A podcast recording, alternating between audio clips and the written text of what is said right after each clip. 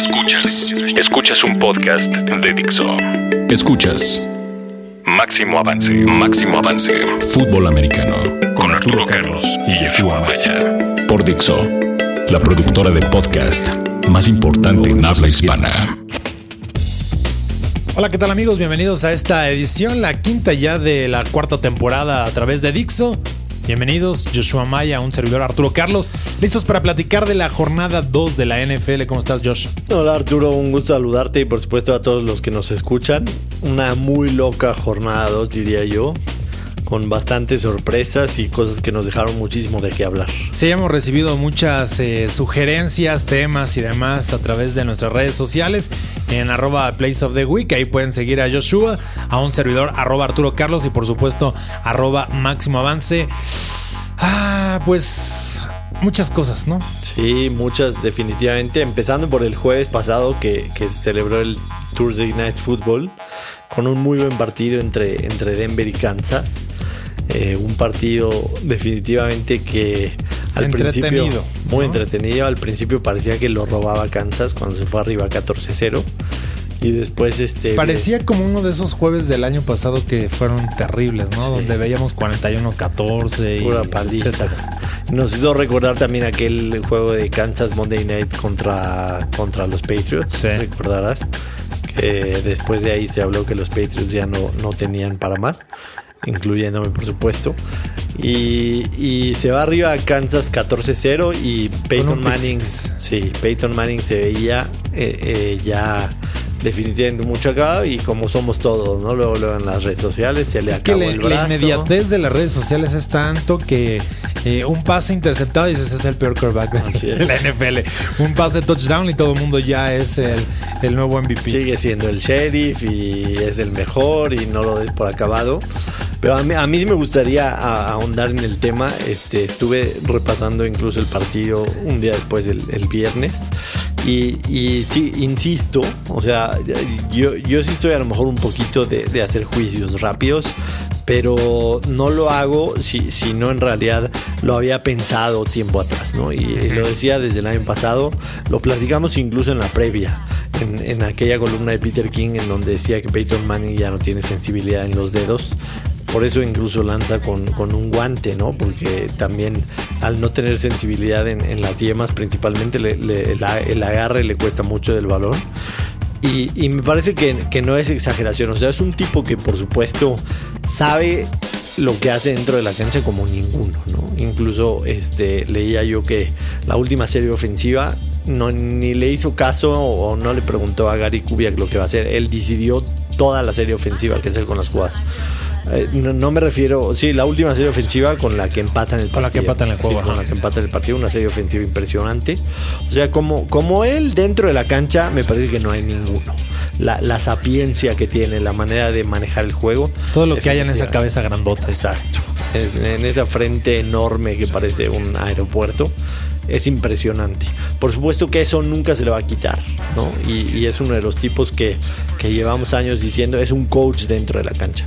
Pero el que no vea que Peyton Manning va en, en, una línea descendente en su carrera está ciego. Claro. Porque ah, eso es muy claro, ¿no? Da la forma en que lanza, dónde llegan los pases, eh, la imprecisión que tiene eh, constantemente no más allá de preocupar es de, notar que ya su tiempo ha terminado al nivel máximo que, exige la NFL y sobre todo que nos tiene acostumbrados. Sí, totalmente de acuerdo. Hay, hay varias jugadas en, donde podríamos demostrar eso. Una de ellas es un, pase que, le manda Emanuel Sanders que parece un globo literal. O sea, el balón va para arriba y va para abajo. Ni hablar de la espiral, que, la espiral de Manning ya no es buena. Y hay otro clarísimo en donde una, una, este, una de sus alas cerradas, el número 85, me parece se apellida Green o como sea, hace una, una ruta hacia la izquierda Manning le, vuela el pase por un metro y medio cuando era un pase de touchdown seguro. O sea, el, jugador venía sin marca y, se lo vuela por, por un metro adelante de él. Esas son muestras de que Peyton Manning ya no está en su mejor nivel. Claro, esos pases no te los perdona un Peyton Manning. Exactamente. O sea, esos no los fallaba en toda su carrera. Y sumémosle a, por supuesto, sus 39 años. sumémosle el tema de, la, de la sensibilidad en la yema de los dedos. Sumémosle, por supuesto, a las cuatro operaciones de cuello. Y sumémosle que tiene una de las peores líneas ofensivas de la liga. Terrible. Y le están pegando durísimo. Entonces, por supuesto que no va a terminar al 100%. O sea, si el, si el año pasado con una línea ofensiva un poco decente, llegó a las últimas semanas ya hecho pomada prácticamente. Este año, en la, en la semana 9, en la semana 10, Peyton Manning físicamente va a estar terminado. Entonces, es una realidad de que ya Peyton Manning no va a volver a ganar un Super Bowl. O sea, yo lo, lo puedo firmar con sangre en este mismo momento. Y que es una realidad de que está en sus últimas. Yo creo que este es su último año. Además de que es su último año de contrato, no lo veo jugando más allá. Es una realidad de que Denver tiene que empezar a pensar ya en el que viene después de Manning, si es este Bruce Weiler o es cualquier otro. Me preguntaban quién puede ser. Pues en la agencia libre no hay nada. O sea, no es que puedan salir al mercado y decir, órale, vente tú. O sea, no hay nada en la agencia libre.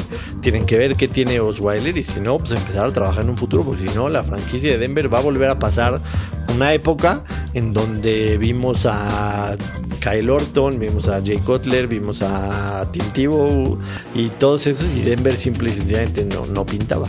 Claro, y que además el, tema de Peyton Manning creo que eh, radica primero en los resultados, ¿no? O sea, si, si, los resultados siguen dándose, que al final lo ha conseguido, no sé si de la mejor manera o no, eso siempre va a ser favorable y lo va a poner en esas circunstancias para poder eh, pelear por un lugar en la postemporada, que eso creo que es el primer paso, ¿no? Para, para estos Broncos.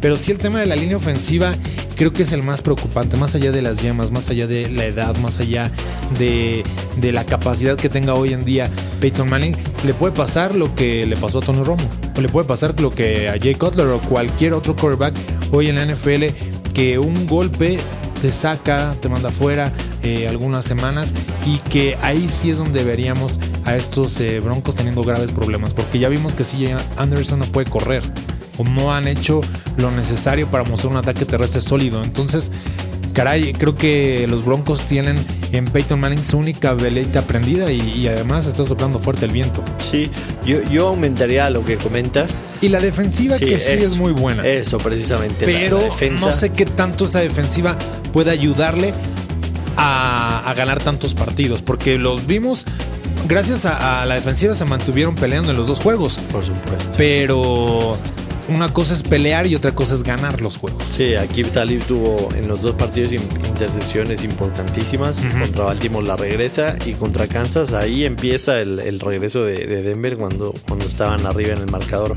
14-7 eh, Kansas, una intercepción impresionante de, Talib y su, y su frontales son muy buenos. O sea, evidentemente está de Marcus Ware y Von Miller que le meten una presión al cueva contrario impresionante.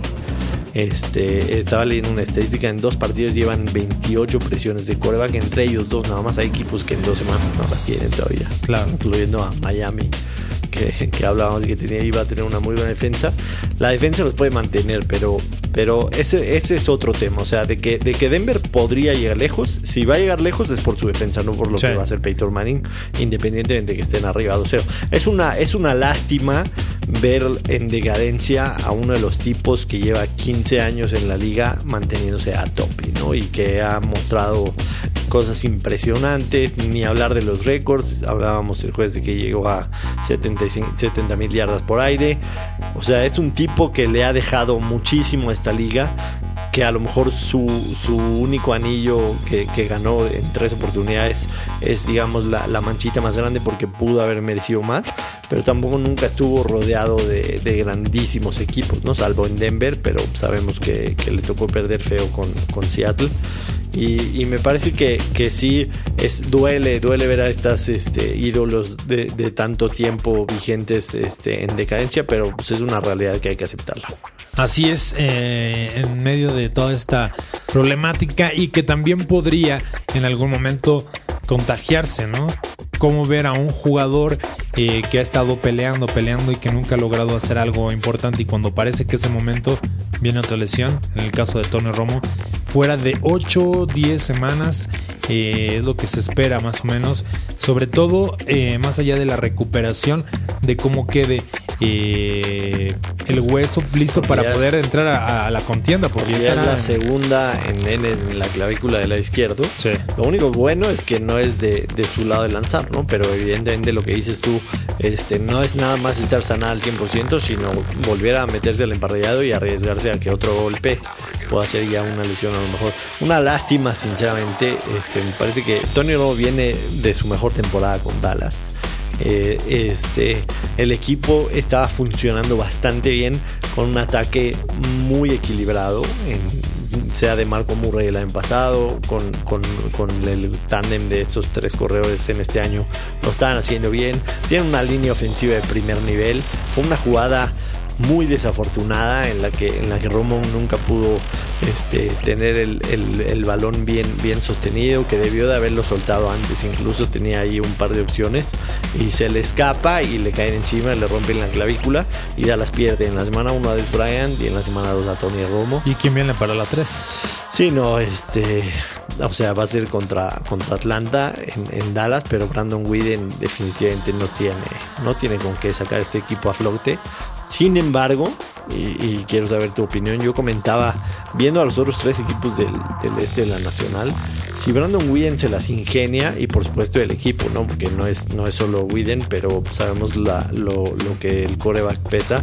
Si se las ingenia Dallas para ganar 3 de 5, pensando en que Romo va a estar 8 semanas fuera, yo creo que Dallas va a seguir en contienda en, este, en la, para ganar su división, pensando en que cuando regrese Romo estén con un, un récord de 5 ganados, 5 perdidos, 6 ganados 5 o 4 perdidos, yo creo que podría estar en contención. Creo que eh, de hecho no es tan catastrófico el, escenario para Dallas, justamente por lo que mencionas, porque además ganan dos juegos ya de la división.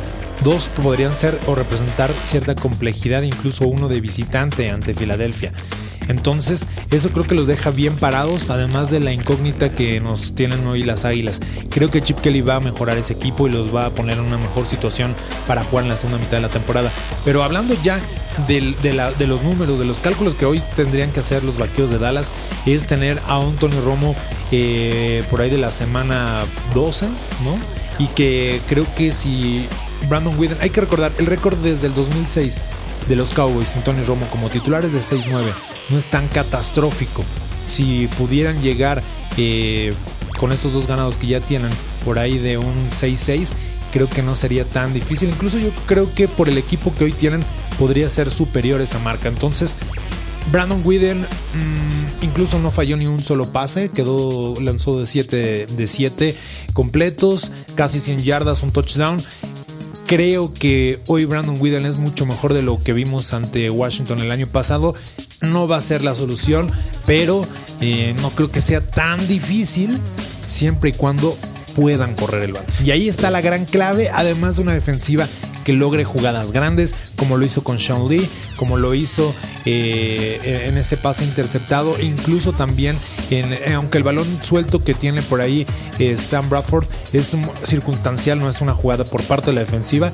Necesitas ese tipo de jugadas y anotar incluso puntos para que Dallas pueda tener un camino más sencillo, menos complejo ¿no? en, su andar para llegar a, llevarse la división. Aunque tendrán que cambiar su, plan de juego, ¿no? Definitivamente. Es correr el balón sí, correr 50%. Lo pueda, los pases cortos, como vimos el pase de touchdown de Brandon Whedon, es un, es un este, una, una ruta rapidísima. Este, y, de esa manera va a tener que lanzar. O sea, Widen le van a pedir lo único es no arriesgar el balón, ¿no? Pases y que tampoco regalen el partido. El, balón suelto de Gavin Escobar, ese tipo de balones no te puedes dar el lujo de soltarlos, de, empezar a caer en ese tipo de circunstancias. Si pensáramos que Dallas, eh, que Romo va a estar fuera ocho partidos, incluyendo ocho semanas, incluyendo la semana bye, su calendario es contra Atlanta, va a estar muy, muy duro ese partido, porque Atlanta está jugando bien, sinceramente, aunque es en Dallas. En Nueva Orleans, que me parece que es ganable.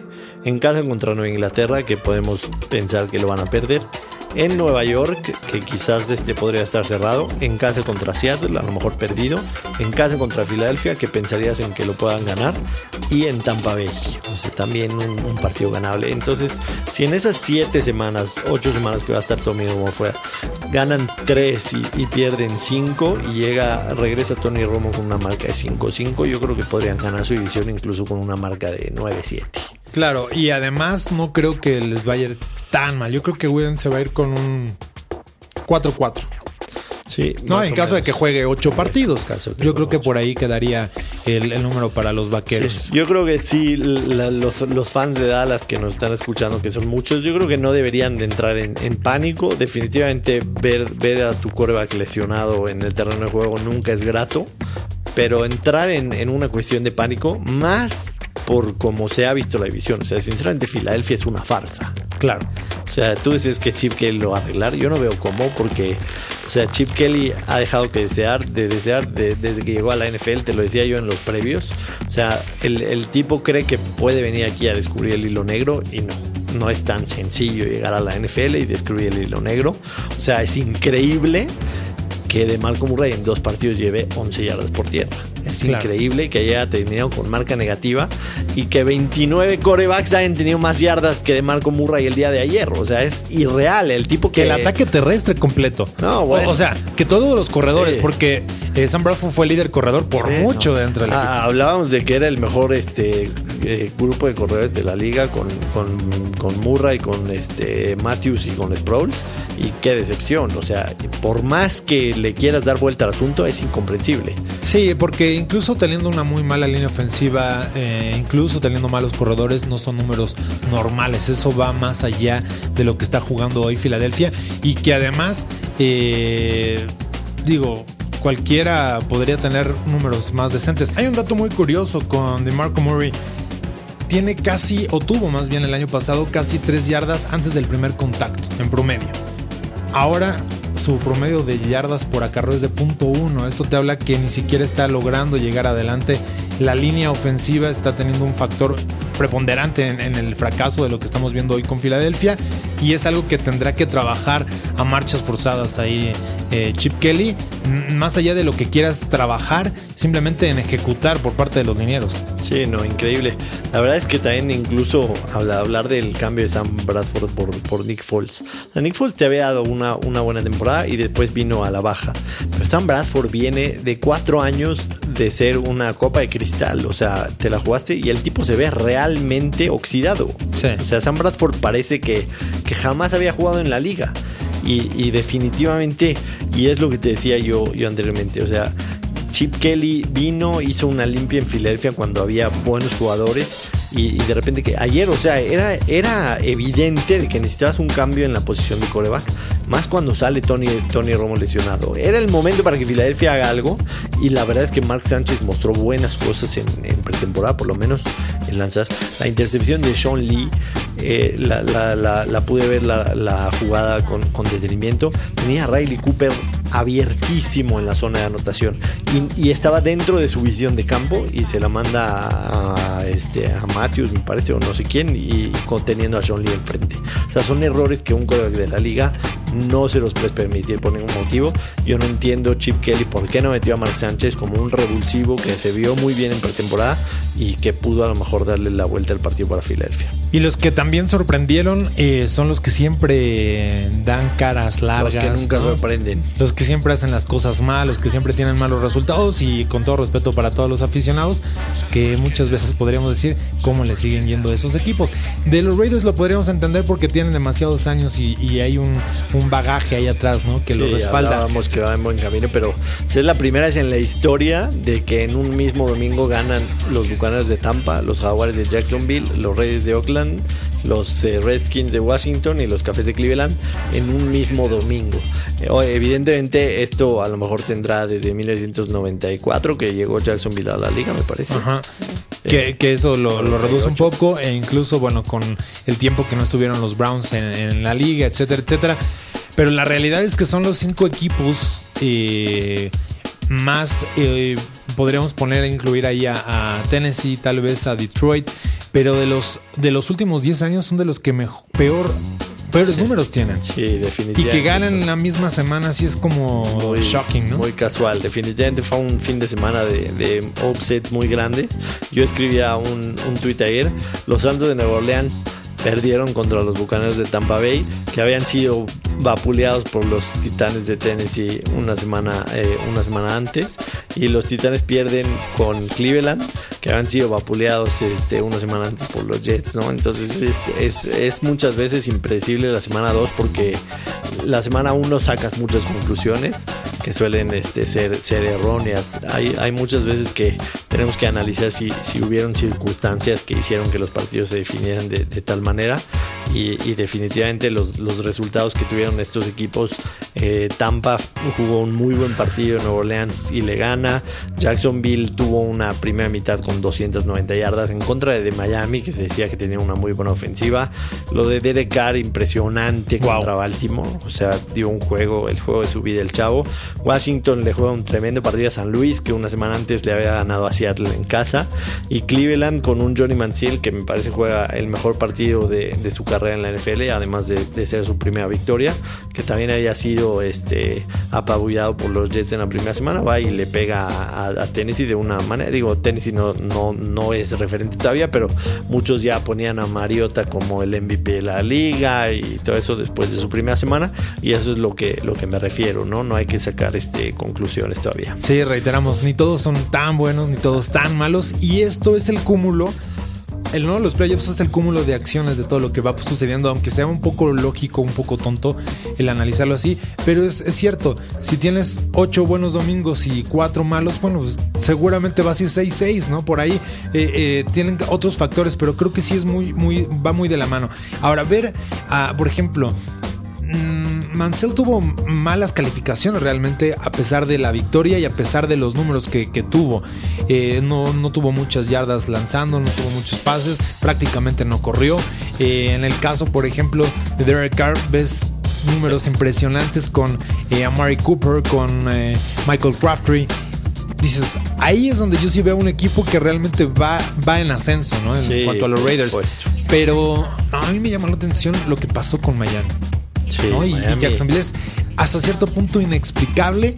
Y también creo que en, ese, en esa categoría entre el juego entre Washington y, los Rams. Porque los Rams me queda claro que no solo con la defensiva van a ganar. El ataque terrestre tiene que aparecer. Trump Mason prácticamente no hizo nada. Por ahí también están corriendo, ¿no? En cuatro ocasiones y, les dio 40 yardas. Pero me parece que, que son casos separados. Y hay dos, dos segmentos aquí. Dos equipos que pueden crecer y tres más que se encontraron una victoria. Sí, estoy totalmente, totalmente de acuerdo. Lo de, lo de Raiders hablábamos, van, van en un muy buen camino este, pensando en el futuro. Todavía no, no creo que les alcance para una temporada con, marca de 500 o superior, pero me parece que están, están trabajando bien. Lo, de Jacksonville no, no es casualidad, me parece que también están haciendo bien las cosas. Allen Robinson y Eldon corriendo bastante bien. Washington, Tampa y Cleveland a lo mejor sí se encuentran una, una victoria ahí, más causada por los errores del contrario que por, este, que por cosas positivas de, tu equipo. Pero sí lo de Miami sí llama muchísimo la atención porque, y, te lo dije yo en, en la previa, Miami tiene todo para ser un gran equipo excepto coach, ¿no? Excepto coach, o sea, Yeah. Eh, el, castigo tonto en tercera oportunidad cuando, cuando este, estás por, por detener que Jacksonville se, se acerque al field goal del gane, un castigo tontísimo en un foul personal. Esas cosas se ve que no hay, no hay, este, no hay en, la banca alguien que les diga a los jugadores que tienen que tener este, la cabeza fría y pensar en el partido. Eh, se habla hoy de que Ndamu Kongsu no hacía caso al plan de juego de la defensiva. Esas cosas son son, definitivamente los jugadores lo, ejecutan, pero es porque alguien en la banca no está haciendo bien las cosas. Me parece que Phil Bean deja mucho que desear con, con Muy similar a lo que vivió Wade Phillips cuando no puso un equipo disciplinado y tenía mucho talento y, iba avanzando bien un, equipo que al final, bueno, pues no, no logró dar el ancho. Y creo que eso puede encontrarse hoy eh, Miami, ¿no? Que tiene como todos los elementos para llevar un equipo eh, sólido hacia adelante, pero eh, están siendo víctimas, ¿no? De, parte de indisciplina y de algunos detalles sin ser mayúsculos que no están dejando evolucionar. Sí, de acuerdo. Hubieron dos partidos que, me interesaría resaltar. Uno de ellos, Nueva Inglaterra Búfalo. Y, y te quiero hacer una pregunta interesante. El hecho de que Tom Brady lance 59 veces en un partido es un mensaje al resto de mira cómo lanzó y me están checando los balones, júralo que se los están revisando 10 veces y de los 59 te completo treinta y tantos y soy el coreba con más yardas en la liga y con más touchdowns. Es un mensaje a la liga, o sea, para que veas que te puedo ganar como yo quiera. Yo siento que va muy de la mano a que no hay mejor quarterback hoy en la NFL o que dependa tanto un equipo de ese jugador. Porque sabemos que Aaron Rodgers tiene gran calidad, que puede hacer muy buenos receptores, pero los Patriotas sin, Tom Brady hoy, vamos, creo que, sería un equipo más, ¿no? Como hemos visto muchos, ¿no? Hablamos ya de algunos de ellos, pero creo que la calidad que hoy representa Tom Brady para estos Patriotas de la Inglaterra, creo que sí es me atrevo a decir un 50% de lo que hace el equipo o un poco más, se le debe gracias a, Tom Brady. Entonces sí es un mensaje claro de hay, hay Tom Brady para rato y además con una calidad impresionante. Pero qué manera, qué manera de retar en, su cara a Buffalo en su casa. Que, Buffalo ha sido su cliente, ¿no? Es el equipo que más le ha ganado en toda la historia. Y que además eh, los números que ha puesto ante este equipo son, son, de, son de escándalo. Ante una defensiva que prometía ¿no? Y que al final también fueron víctimas eh, de los errores por parte de Tyrell Taylor. Pero eh, ah, creo que sí, estos Patriotas eh, tienen mucho que hacer todavía con Tom Brady. Pero, o sea, se, vio muy bien Buffalo en contra de Indianapolis. Se, vio bien contra Indianapolis. Su defensa jugó bien, su secundaria es una buena secundaria. Pero ahí encuentras una diferencia entre otros detalles, lo que hace Brady y lo que hace Andrew Locke, todavía. Sí, por supuesto. Aunque también es un equipo que, que, que, suele tener un muy buen juego por aire. A mí, a mí se me hace que, que claramente Belichick y Brady le están mandando un mensaje a la liga a decirle Señores, te gano como yo quiera y te lo demuestro lanzando 59 veces por aire. Y Tom Brady está en camino a completar 6.000 yardas y arriba de 50 touchdowns en la temporada. Entonces, cuidado con los Patriotas, se me hacen el equipo más peligroso de la liga, sin duda alguna. Están jugando con un. Sabemos que puede ser constante, eso es la clave, ser constante en la NFL. Sí. Y el otro partido, el Sunday Night Football, dos contendientes, este, Green Bay contra, contra Seattle. Me pareció un buen partido, independientemente de que no fue un gran marcador altísimo y tantas anotaciones como esperábamos. Pero sí creo que, Green Bay le, dice a, la liga, o sea, este año no nadie me va a ganar en casa, número uno, y, voy por, por todas las canicas. El inicio de Seattle de 0-2 me parece que no es para alarmarse ni mucho menos. Les tocaron este, dos, dos visitas relativamente complicadas. San Luis, aunque no pareciera, es un equipo que en los últimos cuatro años les ha ganado tres veces en casa.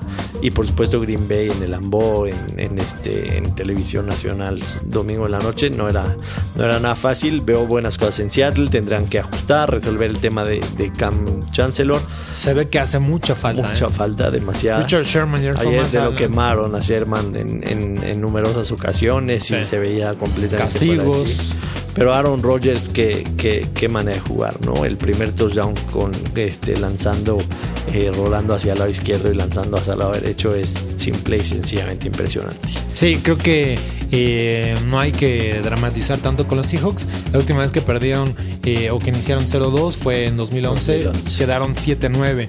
no era el mismo equipo que hoy tienen, ¿no? Y creo que eso es una parte importante. Hay un Russell Wilson ahí, hay un Jimmy Graham que pueden ayudar a detonar un poco la ofensiva y creo que eventualmente sucederá. Eh, ayer se toparon con el mejor equipo creo de la conferencia nacional y eso, bueno, pues creo que lo van a tener que ir madurando para poder conseguir su primera victoria, aunque sí llama la atención que tengan marca de 0 y 2 para, para arrancar la temporada. Así es, y, hablábamos, perdón, rápido antes de terminar, al principio de la temporada, que, que, entre esos dos quizás el que sea sembrado número uno, ayer Packers dio un buen paso, ¿no? Empezando 2-0, Seattle 0-2 y además el, el, este, el duelo entre sí lo ganó Green. Así es. Nosotros eh, estamos llegando al final. Recuerden suscribirse en iTunes. Ahí pueden descargar el podcast y también lo pueden, por supuesto, eh, a través de Dixo eh, Máximo Avance ponerle play. Pero bueno, mejor traerlo en su teléfono, traerlo en sus dispositivos móviles. Y muchas gracias por acompañarnos, sobre todo por aguantarnos. Y Josh, que nos manden muchos comentarios. Seguro que sí, aquí vamos a estar la próxima semana se viene la semana 3 donde muchos equipos prácticamente este, se juegan la vida. Sabemos los que empiezan 0-2 tienen 11% de posibilidades de calificar. Así que hay varios que necesitan una victoria urgente, tales como Houston, Seattle, este Baltimore, son equipos que esperábamos Filadelfia. mucho de ellos. Filadelfia, por supuesto, y empezaron con marca de 0-2. Nueva Orleans, muchos equipos de Nueva 0-2 Orleans. que podrían ser equipos participantes en la postemporada. Nosotros nos vamos, muchas gracias a Fede, que estuvo en la producción, y nosotros somos Joshua Maya, Arturo Carlos, aquí en el podcast de Dixon Máximo Avance. Dixo presentó Máximo Avance con Arturo Carlos y Yeshua Maya.